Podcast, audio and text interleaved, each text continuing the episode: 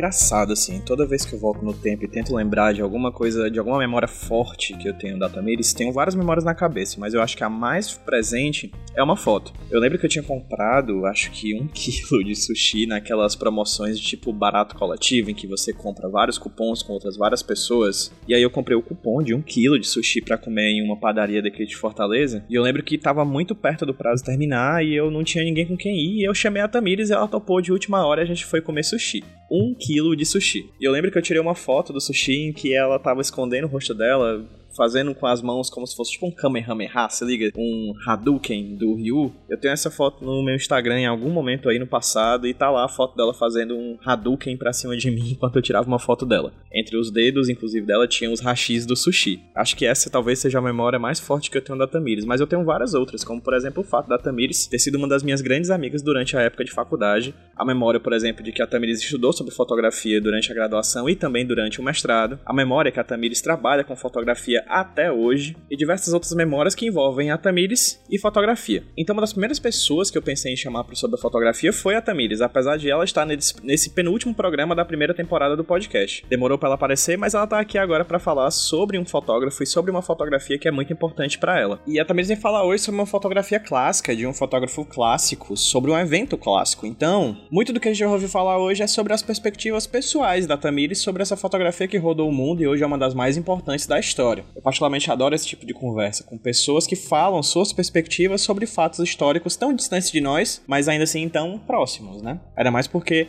o fotógrafo que a gente vai discutir hoje foi um dos fotógrafos pesquisados pela Tamires durante o seu mestrado. Eu não vou falar mais muita coisa, vou deixar para que a própria Tamires fale com vocês sobre a fotografia que ela escolheu e sobre o que ela pensa sobre essa fotografia. Mas antes de deixar ela falar, vou pedir para que vocês sigam o Sobre Fotografia nas redes sociais. Assine o nosso feed no Spotify, procura aí nos agregadores de podcast que você tiver aí no seu celular e procura a gente no Instagram e no Twitter, arroba sobrefotopod, arroba sobrefotopod. E qualquer link que vocês achem interessante para correr atrás, que foram citados durante esse programa, vão estar linkados nesse post aqui lá no site do iradex.net, sobrefotografia.iradex.net. Por quê? Porque o Sobre Fotografia faz parte da rede Iradex de Produções Associadas, a RIPA, que além desse podcast existem vários outros. Tem um outro programa meu também, que é o HQ Sem Roteiro, em que eu falo sobre quadrinhos. Tem um podcast Nicolas, do qual eu orgulhosamente faço parte, em que a gente fala sobre filmes do Nicolas Cage. Tem o Cartas do Mundo, tem o próprio Iradex, tem o Matutando, que é sobre temporadas de séries ou filmes, enfim. Enfim, tem vários outros podcasts muito interessantes sendo produzidos na rede Iradex de Produções Associadas e eu convido vocês todos e todas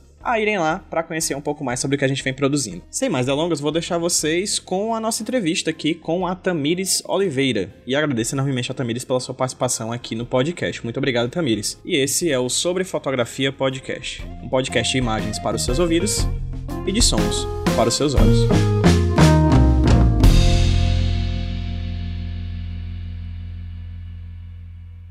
Essa foto me toca porque ela ela mostra alguns soldados chegando numa praia. É uma foto de um contexto absolutamente amplo, mas mesmo sem você saber a história dela, ela te dá um soco.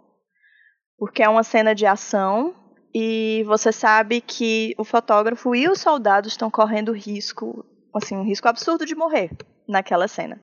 Então, ela me traz muita é, é um choque mesmo assim de realidade e é isso, eu acho que ela, ela, ela dá um soco em quem vê, sabe? Porque é um momento. É um momento absolutamente perigoso, sabe? Acho que é isso. Eu sempre gostei muito de história e essa foto ela foi a primeira que eu vi do Robert Capa, que é um fotógrafo que foi extremamente importante nas coberturas de guerra é, do último século. E quando eu vi essa foto pela primeira vez e vi as outras, porque ela está num contexto de 11 fotos, eu percebi duas coisas da, da, do trabalho do Robert Capa. Um, que ele estava extremamente próximo da cena. E dois, que ele trazia para a imagem um sentido de ação muito grande, sabe? Então, a partir dessas imagens, não foi só uma, mas foram 11 que eu vi, essa que a gente está discutindo é a que mais me marcou, eu resolvi fazer uma pesquisa estudando a cobertura do Robert Capa durante a Segunda Guerra Mundial. É, essa pesquisa ela desenvolveu para o meu mestrado, porque a partir dela eu comecei a pensar o conceito de instante decisivo, que é o conceito do Cartier-Bresson, que fala que existe um momento único na cena, um momento do clique, que é o que todos os fotógrafos documentais eles costumam buscar. Então, a minha pesquisa da monografia, ela tratou do Robert Capa, da cobertura dele na Segunda Guerra Mundial, e a minha pesquisa do mestrado, ela trata também de fotografia documental, mas num outro sentido, no sentido do tempo, desse momento do clique. E no mestrado eu estudei alguns fotógrafos que fogem um pouco desse instante decisivo. Eles trazem outros elementos para a cena, alguns que evocam coisas banais, ou seja, não era um instante decisivo, era um instante qualquer, e outros que tratam um, outros elementos, trazem outros elementos para a cena, que são um desfoque, um contraste muito é, expressivo, e isso traz, é como se fosse pinceladas de um imaginário dentro daquilo que é documental, que se propõe documental. Então, assim, são duas vertentes na pesquisa. É, o Robert Capa é um fotógrafo que Assim, é impossível você olhar só para uma foto dele. Ele tem um contexto riquíssimo, ele tem uma história muito interessante. Assim, eu mergulhei muito na, na história de vida do Capa, junto com, com os fotógrafos contemporâneos dele também, né? Nessa coisa de estudar fotografia documental. A minha pesquisa ela sempre teve muito a ver com isso, com, com fotografia documental. E isso se traduz um pouco no meu trabalho também como fotógrafa. Desde que eu comecei a fotografar, eu já fiz muita coisa diferente. A gente já já trabalhei com gastronomia, já trabalhei com moda, com formaturas, casamentos. E assim, claro que em fotos montadas, né, fotos pousadas, a gente não tem tanto essa vertente do documental. Mas eu sempre procurei trazer muito isso para minha fotografia de evento. É algo que eu busco sempre referências e, e ter esse olhar mesmo bem voltado para a ação e procurando, claro, ali a composição com, com um bom momento, com a história do, do instante decisivo. Então, tudo isso ele vai contemplar basicamente qualquer estilo de foto né, que você for fazer. Mesmo as montadas, as que você monta a cena, as que você pede para posar, elas elas têm um, um, toque de documental, porque você pode pedir para a pessoa fazer alguma ação e aí clicar no momento máximo daquela ação. Então, é, quando a gente tem esse olhar documental, é, isso se traduz de, de, de várias formas, assim, em, da fotografia de gastronomia até a fotografia de casamento, por exemplo. Bom, essa foto, ela tem um, ela é um, faz um conjunto com outras 10 que são conhecidas como as Onze Magníficas. É, o contexto delas é o seguinte: o Capa foi um dos únicos fotógrafos a acompanhar o desembarque dos primeiros soldados na praia de Omaha, na Normandia, que foi posteriormente conhecida como Dia D o dia que marcou a vitória dos aliados na Segunda Guerra Mundial. Então, é, o Capa dizia com todas as letras, posso até colocar aspas aqui, ele dizia que odiava os nazistas e sentia que minhas fotos podiam ser úteis como propaganda contra eles. Essa é uma fala do Capa. Quando eles estavam lá na embarcação, ele pulou na água, ele estava com a câmera Contax, ele levava essa câmera num saquinho, né, impermeável. E aí Muitos homens morreram a poucos metros dele, logo nos primeiros minutos. Então, enquanto ele ouvia é, aquele, aquele barulho, ele, ele repetia umas palavras que ele aprendeu lá na Guerra Civil Espanhola. E ele ficava falando: é uma coisa muito séria, é uma coisa muito séria. E isso, esse relato, tá no livro dele, uma autobiografia chamada Ligeiramente Fora de Foco, que eu recomendo muito. Foi lançado pela Kozak Naif, eu não sei ainda se se está em circulação e provavelmente se não tiver, ele deve ser relançado por alguma outra editora. Esse relato do, do dia D, ele é muito marcante, porque ele conta que seguiu junto com os soldados. É uma fo são fotos que são, foram tiradas com a lente 35 milímetros, ou seja, né, uma lente bem aberta, não tinha zoom, então ele sempre estava muito próximo das cenas. E aí ele clicou coisa de cento e poucas fotos e chegou na praia. Quando ele chegou na praia, teve um momento que ele percebeu que ninguém se mexia em volta dele. E só ele estava vivo naquela parte ali da praia. E aí ele viu um barco com, com médicos e correu na direção deles. Passou um tempo lá fotografando os médicos. Tem essas fotos né, do, do dos médicos da infantaria. E aí ele desmaiou. Quando ele acordou, ele já estava dizendo que, que era um paciente com caso de exaustão. Só que a história ela não termina aí. Uh, ele fotografou, como eu disse, coisa de cento e poucas fotos. E aí depois ele enviou esses filmes para a revista Life e depois de um tempo ele recebeu uma notícia de que as fotografias foram as melhores da invasão, inclusive um outro fotógrafo que teria tido também a autorização para fotografar esse desembarque, ele passou mal no próprio barco, ele não chegou a desembarcar. Então as dele eram tipo as únicas fotos da, da, da do desembarque na Normandia.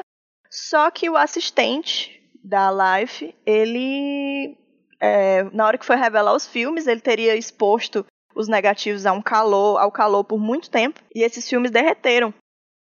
Então, o editor da revista falou: olha, de todas as fotos, só a gente só salvou 11. E dentre as 11, eles queriam divulgar só 9, porque achavam que eram as melhores. Esse é um dos grandes das grandes histórias, uma das histórias mais famosas assim do fotojornalismo, de como se salvaram essas fotos diante de todas as outras. De uns tempos para cá, se eu não me engano, em 2015, foi pouco depois de eu defender minha monografia, é, começaram a surgir uns artigos de um cara dizendo que investigou essa história, que fez testes do, dos mesmos negativos, expondo esses negativos ao calor e que suspeitava de que o capa não estava falando a verdade que na verdade ele só fotografou aquelas 11 fotos e aí passou mal e contou essa história super empolgante assim no livro dele, contava para todo mundo para tornar essa história assim, colocar um temperinho aí nesse episódio. Essa era uma coisa que o Capa fazia mesmo no começo do livro dele. Ele já fala que que esses todos os fatos que ele apresenta no livro tem alguma coisa a ver com polêmicas, digamos, nas histórias dele. Olha, essa questão de movimento de câmera, de sensação de estar tá correndo, de mãos trêmulas, tudo isso ela, ela salta na imagem em forma de borrão, de foco ou fora de foco. São, digamos que, ferramentas para nos para dar ao observador a sensação de que aquilo aconteceu de verdade. Mas isso nem sempre acontece. Na, na fotografia, a gente tem também esse conceito de criação de realidades. Por mais que exista um recorte do real, por mais que você tenha fotografado ali uma cena, você escolheu fotografar essa cena. Então, só o fato de você ter escolhido determinado momento em detrimento de outro, é, isso já te dá um, uma liberdade criativa. Você está criando ali a sua versão daquela realidade. Aquilo que é documental, ela traz sim uma forma de, de atestar a veracidade das coisas. É normal e válido que seja assim, é conveniente ao fotojornalismo que seja assim, mas a gente não pode se, se prender tanto nisso. Existem outros fotógrafos, existem outros artistas que eles fazem um tipo de fotografia que é documental, mas ela traz outros elementos. Ela traz uma edição na imagem, ela traz um foco, um, um desfoque que foi colocado depois. Tem um fotógrafo que, eu não me lembro exatamente o nome dele agora, mas ele fotografava manifestações depois que elas aconteciam. Então, depois que tudo acontecia, ele ia lá, fotografava os cartazes, fotografava as coisas no chão. Então, quem vai dizer que isso não é documental? Quem vai dizer que isso não é verdade? Sabe? Então, isso é muito relativo. O que essa foto do capa nos traz é um. Quando eu falo em soco, né? É que ele, ele quase que transporta a gente para dentro da cena, né? Inclusive, eu acho válido ressaltar que essa foto, junto com as outras 11, com as outras 10, né? Elas inspiraram as primeiras cenas do resgate do soldado Ryan, Então, se você vê aquelas cenas do, no começo do filme, é, é, muito, muito, muito parecido com as fotos, né? O Spielberg, o Spielberg, eu acho que é do Spielberg, né? O soldado, o soldado Ryan. O Spielberg falou que é, olhou para todas essas fotos e se inspirou principalmente nelas para filmar aquelas cenas. Então a gente tem é, um momento histórico, a coragem do fotógrafo, essa capacidade de transportar a gente para dentro da cena e ao mesmo tempo que ele tem estabilidade com a câmera, ele procura buscar uma composição. Em outros momentos ele não liga para isso porque isso não é importante. Então é, é isso que é, essa junção de coisas, né, essa soma de fatores que nos, nos aproxima tanto dessa realidade da guerra, né? No caso do Capa. Ele, ele, a gente podia ver como era uma bomba explodindo, por exemplo. O fato de o verbo em inglês para fotografar seja shoot, né? É o verbo atirar. Ela já traz essa aproximação entre as armas e as câmeras. Pelo que eu pelo que eu li, eu não, não me lembro exatamente muito bem, mas eu, eu me lembro de ter é, lido algumas coisas sobre fotógrafos e jornalistas que iam para o front, eles não podiam estar armados. Eles são civis, eles são jornalistas e eles não estavam armados. É, era muito perigoso, porque não tinha como ver, né, principalmente de longe, que o cara não estava segurando uma câmera e não a arma, né? Então, muitos fotógrafos morriam por isso. O próprio Capa morreu pisando numa mina, numa das primeiras batalhas que viriam a ser a Guerra do Vietnã. É, mas, assim, é, era um exercício muito muito corajoso, sabe? Era, era, era um, uma capacidade de, de, de dar a própria vida para que as pessoas pudessem ver aquelas imagens e poder ser confundido a qualquer momento com um soldado. Então, é, e isso nem se, acho que isso nem se, se isso nem se limita ao contexto de guerra. Eu acho que mesmo quando você está, sei lá, num casamento ou num evento até, num evento com vários outros fotógrafos, rola uma competitividade ali, sabe? Então tem um, uma questão de quem vai atirar primeiro, quem vai pegar o melhor clique, né? Então acho que a própria questão do instante, ela ela traz isso da bala, você alvejar o momento e congelar aquilo ali na superfície da imagem. E, e é isso, é, um, é um, uma aproximação bem grande que rola entre, entre armas e câmeras. Depende do contexto. Eu acho que não é nem questão de agressividade, eu acho que é mais uma ânsia pelo momento perfeito que é, ressoa muito nessa estética do instante decisivo, né? Que é tão global no, no, no contexto da fotografia. Mas não acho que seja agressividade, é mais uma questão de, de garantir aquele ápice, aquele clímax, sabe? O que rola de agressividade às vezes é num evento que você tá, sei lá, com um outro fotógrafo que de repente se mete na sua frente e faz uma foto, mas mas isso é bem raro, assim, até no meu trabalho mesmo eu percebo uma parceria entre, entre os profissionais de imagem e acho que não rola tanta agressividade assim, não. É mais nesse sentido de, de ânsia mesmo, de, de querer capturar, de querer caçar, sabe? É uma, uma, é uma perspectiva de caçador. A Susan Sontag, ela escreveu no livro sobre fotografia é, sobre a possibilidade de existir um tipo de imagem, que é uma imagem que traz dor, que traz sofrimento, que traz guerra. E esse tipo de imagem, quando ela, ela é repetida demais, ela deixaria é, o observador anestesiado, acostumado. Então, ao invés de causar uma comoção, ela, ao ser repetida exaustivamente, ela acabaria é, anestesiando as pessoas. Isso faz sentido, mas é, a própria Sontag, depois, no, num livro que chama Diante da Dor dos Outros, ela muda um pouco de opinião. Ela não diz que ela estava errada, mas ela fala que ela não levou em conta outros fatores. Existe a subjetividade do observador. Não dá para a gente concluir que todo mundo se torna insensível, sabe? Existem inúmeras fotos até nos últimos anos que a gente viu que causaram comoção enorme. Teve a foto do menino sírio é, caído na praia, teve a foto de uma criança estendendo as mãos quando o fotógrafo apontou a câmera para ela, e aí volta aquela analogia da câmera como arma, né?